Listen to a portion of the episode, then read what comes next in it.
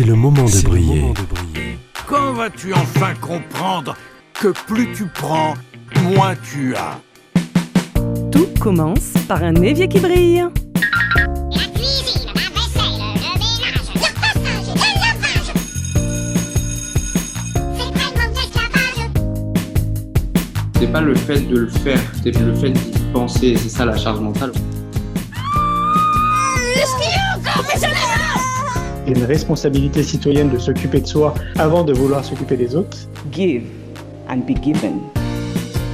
C'est le moment de briller. Une émission présentée par Alexandra Codine. Le syndrome de Diogène peut amener une personne à acquérir des biens, mais à être incapable de s'en débarrasser, même si les objets ne lui sont plus utiles, ne parviennent plus à lui apporter de la joie, mais pourtant, ils lui sont importants, protecteurs, vitaux. Les objets amassés remplissent alors certaines maisons du sol au plafond et peuvent causer de graves problèmes dans leurs activités, dans leurs relations quotidiennes et même constituer un danger pour leur vie. Oui, ces maisons, ces appartements représentent un risque d'incendie et de sécurité.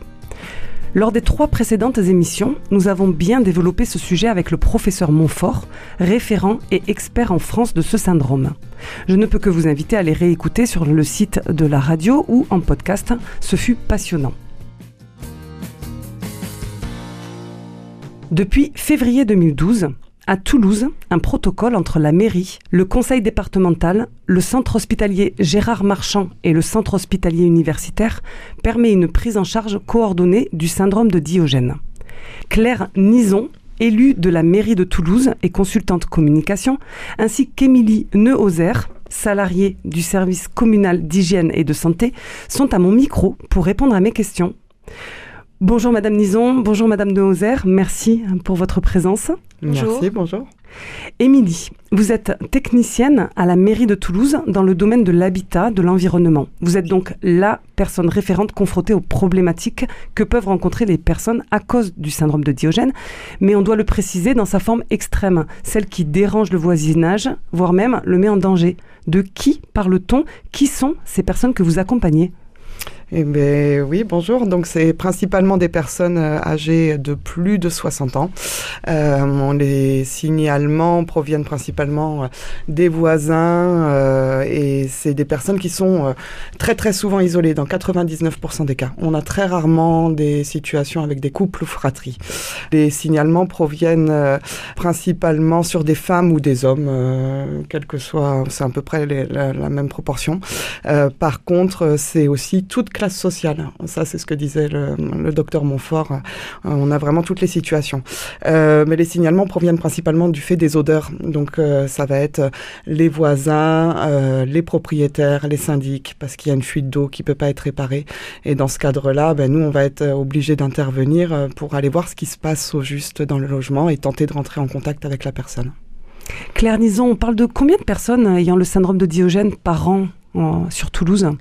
Alors sur Toulouse en ce moment, des nombres là sur les chiffres 2023, euh, nous sommes à 37 cas avérés de syndrome de Diogène. C'est effectivement euh, c'est un chiffre en augmentation depuis le depuis le Covid. euh, où on a remarqué effectivement un phénomène euh, d'enfermement. On a tous été confinés, mais suite à ça, c'est vrai que les statistiques ont un peu augmenté. Donc, euh, d'où l'importance effectivement de ce protocole mis en place par le, le service d'hygiène. Le professeur Montfort nous a mis en garde sur l'aide apportée par le nettoyage, voire même par le nettoyage extrême. Comment jongler quand on est responsable du vivre ensemble entre l'encombrement accumulé par ces personnes et le désagrément olfactif, parfois même le risque d'incendie que ces amas peuvent représenter? Comment jongler euh, sur le vivre ensemble? Alors, pour le, pour le vivre ensemble, justement, comme vous le disiez, Émilie, les, euh, les signalements qui nous sont remontés viennent essentiellement euh, des, euh, des propriétaires eux-mêmes, parce qu'ils vont avoir des plaintes des voisins, donc ou des voisins directement, ou des assistantes sociales. Donc, le vivre ensemble, puisqu'on est sur de l'habitat collectif, hein, la plupart du temps, c'est quand même dans, dans des immeubles d'habitat collectif, ça va effectivement créer des nuisances, bah, des, des, des blattes, hein, des asticots, de l'encombrement sur les, les paliers, les balcons. Il peut y avoir aussi euh, des animaux, hein, des chiens, des chats qui sont euh, accumulés aussi, hein, euh, autant que les objets. Ces personnes peuvent aussi avoir besoin de compagnie. Et toute la difficulté va être d'entrer en communication avec ces personnes-là. Et là, c'est vraiment le travail, le travail d'Émilie et de son service qui va entrer en jeu. Alors, Émilie, comment se passe le signalement et surtout comment instaurer cette relation de confiance dont parlait le professeur Montfort avec la personne signalée? Alors, nous, on est 17 inspecteurs à intervenir sur l'ensemble du territoire de Toulouse et on fait régulièrement des visites à domicile. Donc là, on va tenter de prendre contact avec la personne. C'est des visites sur place. Donc, la première fois, la porte ne va pas forcément s'ouvrir parce que Diogène n'ouvre pas sa porte, a les volets fermés et euh, il faut essayer de rentrer en contact avec lui. Donc, on va laisser des cartes de visite. Généralement, la boîte aux lettres est aussi complètement encombré. Donc il faut au maximum éviter le contact via courrier, mais vraiment euh, aller à la rencontre via des visites à domicile. Et au bout d'un moment, euh, la porte finit par s'ouvrir, on arrive à le rencontrer et euh, pouvoir faire un point de la situation, une évaluation du logement. Ça, c'est vraiment notre partie et le protocole permet aussi de mettre en place une évaluation médico-sociale, voire psychologique avec les différents partenaires. Avant de reparler du protocole, nous allons faire une courte pause musicale en écoutant Eric Satie.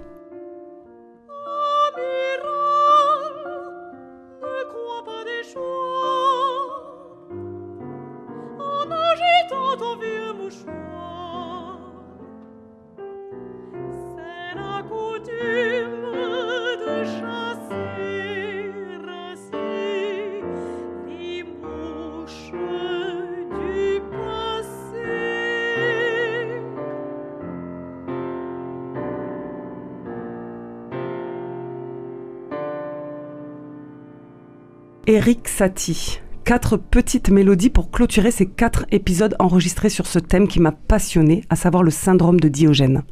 J'ai découvert Eric Satie, célèbre compositeur et pianiste français du 19e siècle, artiste incroyable, inclassable.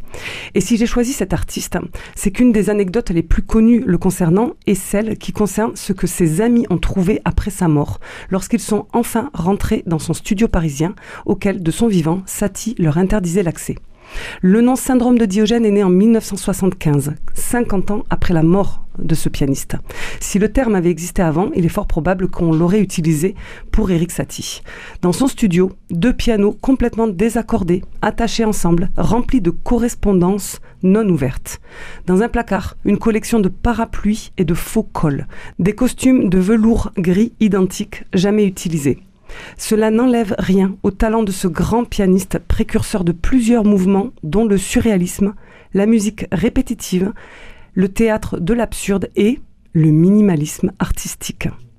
Aujourd'hui, en studio, j'ai le privilège de pouvoir interviewer Claire Nison et Émilie Neuhauser, qui sont élus pour l'une et employées pour l'autre à la mairie de Toulouse, en charge du protocole d'accord pour le traitement du syndrome de Diogène. On parlait avant la pause du protocole Émilie, est-ce que la mise en place de ce protocole est une obligation nationale ou bien une volonté de chaque mairie? C'est plutôt euh, Claire Nison qui doit répondre à cette question. C'est pas grave. Alors effectivement, la mise en place de ce protocole n'est pas une, obligation euh, ni communale ni nationale. Euh, elle est née de l'initiative même euh, d'Émilie, qui est ici avec moi, qui date de, 2012, puisque Émilie est dans le service depuis très très longtemps. Et, la mise en place de ce protocole met en partenariat le, service d'hygiène et de santé de la ville de Toulouse, les maisons de solidarité du département et effectivement le service psychiatrique de l'hôpital Marchand. Je vais laisser Émilie vous parler davantage de ce protocole parce que c'est vraiment elle qui le maîtrise. Oui, il y avait vraiment un besoin du service hygiène parce qu'on était face à des situations, des risques de décompensation, des gens qui perdent des pieds par rapport à nos interventions, qui sont quand même des travaux d'office, qui permettent de remettre à plat le logement. Euh, il n'y avait pas de suivi euh, social ou médico-social, pas d'évaluation, et du coup, on avait beaucoup de risques de récidive euh, aussi des situations, et beaucoup d'intervenants qui, qui, se présentaient au logement de la personne sans qu'il y ait de coordination. Et pour nous, c'était très important qu'il y ait un meilleur suivi euh, de la personne et que voilà qu'on puisse tous intervenir main dans la main pour gérer au mieux ces situations. Du coup, auriez-vous un conseil à donner aux élus, aux conseillers municipaux ou aux mairies qui euh, découvrent aujourd'hui votre protocole? Alors effectivement, nous on a la chance à Toulouse d'avoir euh, un service d'hygiène et de santé qui est, conséquent. D'autres mairies n'ont pas cette chance-là. Donc je conseillerais effectivement euh, aux maires de ces communes de se rapprocher des, assistantes sociales euh, du service du département pour les accompagner, pour savoir comment s'y prendre face à ces situations et aborder ces personnes qui sont euh, en détresse. Euh, également de se rapprocher de la direction départementale du territoire. Donc là, on est vraiment sur les services de l'État qui feront euh, à leur tour les démarches auprès de l'ARS, l'Agence régionale de santé. Euh, ce qu'il faut savoir également, c'est que euh, Émilie étant à l'origine de, ce protocole, elle a eu maintes fois l'occasion de le présenter à travers le territoire, parce qu'on est vraiment sur, euh, euh, on est en ville pilote, si vous voulez, sur cette, sur cette initiative, et je pense que c'est avec un grand plaisir qu'elle se rendra encore disponible si d'autres communes veulent la solliciter pour la mise en place de ce protocole. Émilie, est-ce que pour finir sur une jolie histoire, vous en auriez une à nous partager? Oui, on a eu une situation euh, d'une personne qui avait complètement encombré sa maison et les déchets commençaient à déborder euh, sur euh, le jardin. Il avait quitté sa maison tellement il pouvait plus y vivre et finalement cette maison a commencé à être squattée. Et les voisins nous ont nous ont signalé la situation. On a réussi à retrouver le contact de cette personne qui a réintégré sa maison, qui a réussi à faire partir les squatteurs, vider son logement avec l'aide des voisins et qui a repris contact avec sa famille alors que tous les liens étaient cassés depuis longtemps avec ses enfants. Belle happy end. Merci Claire Nison et Émilie Nauzer de votre présence à ce micro aujourd'hui. Est-ce que vous auriez un petit mot ou un numéro pour euh, finir? Alors effectivement, pour toute situation euh, d'isolement, euh, le message que je voudrais faire passer, c'est d'être vigilant avec son entourage, ses voisins, sa famille, quand il y a comme ça des personnes qui ne donnent plus signe de, de vie ou plus de contact depuis très longtemps. Ne pas hésiter à appeler la mairie de Toulouse avec le, le numéro d'entrée que tout le monde connaît maintenant, le numéro d'Allo Toulouse. 05 61 222 222 et euh, le service d'hygiène prendra le relais pour prendre contact. Merci beaucoup. Peut-être un jour euh, le lien social, la solidarité euh, et le fait de veiller les uns sur les autres sera suffisamment important pour chacun et chacune. On comprendra l'importance que ça apporte aux autres, mais à nous-mêmes d'aider. Nous pouvons tous être des porteurs de panier, des porteurs d'espoir. En attendant, vous êtes au bon endroit pour continuer malgré tout avec moi à désencombrer. C'est le thème de cette année radiophonique. Nick Glison a dit La réussite est l'accumulation d'échecs, d'erreurs, de faux départs, de confusion et de volonté de continuer malgré tout. Alors sans me lasser, je vous retrouverai à ce micro semaine après semaine pour vous rappeler que pour moi, tout a commencé par un évier qui brille. À la semaine prochaine.